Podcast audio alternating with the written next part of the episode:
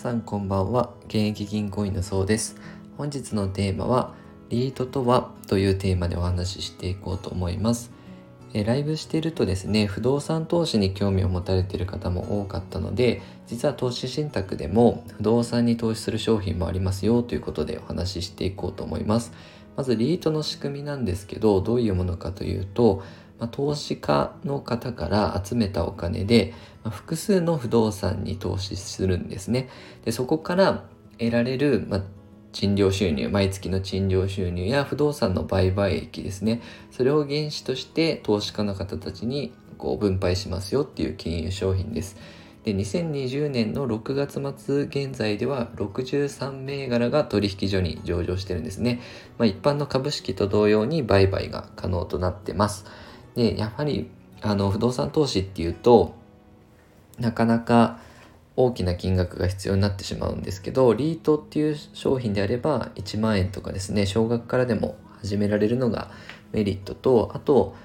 えー、一つの商品で分散投資っていうのが可能ですよ。あとは換金がすごい楽ですよね。売却もすぐ売れるのでなかなか現物の不動産だと相手方など見つからないとすぐにはあの売却ってできないんですけど、まあ、高い換金性っていうのもありますよ。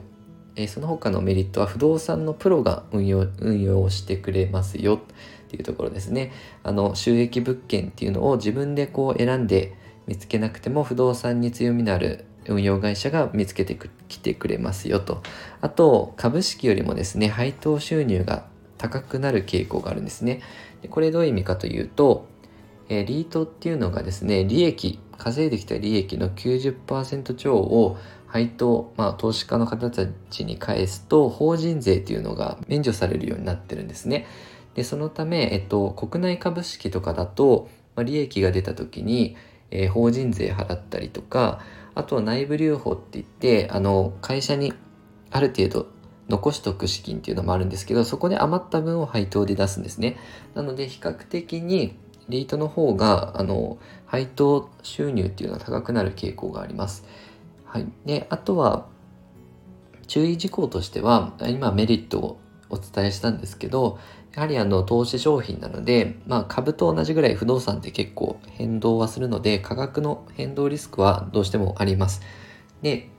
えっと、やっぱり前回の放送でもお話ししたんですけど投資は余裕資金でやっていただくのがやはり重要かなと思うのでまあ、積極的にリターン狙いたい部分、リートっていうのも、あと不動産投資にですね、興味持ってる方、まあ、選択肢の一つとして始めてみるのもいいのかなと思います。このように資産運用に役立つ情報を定期的に配信してますので、よかったらチャンネルの方、フォローよろしくお願いいたします。ご視聴いただきありがとうございました。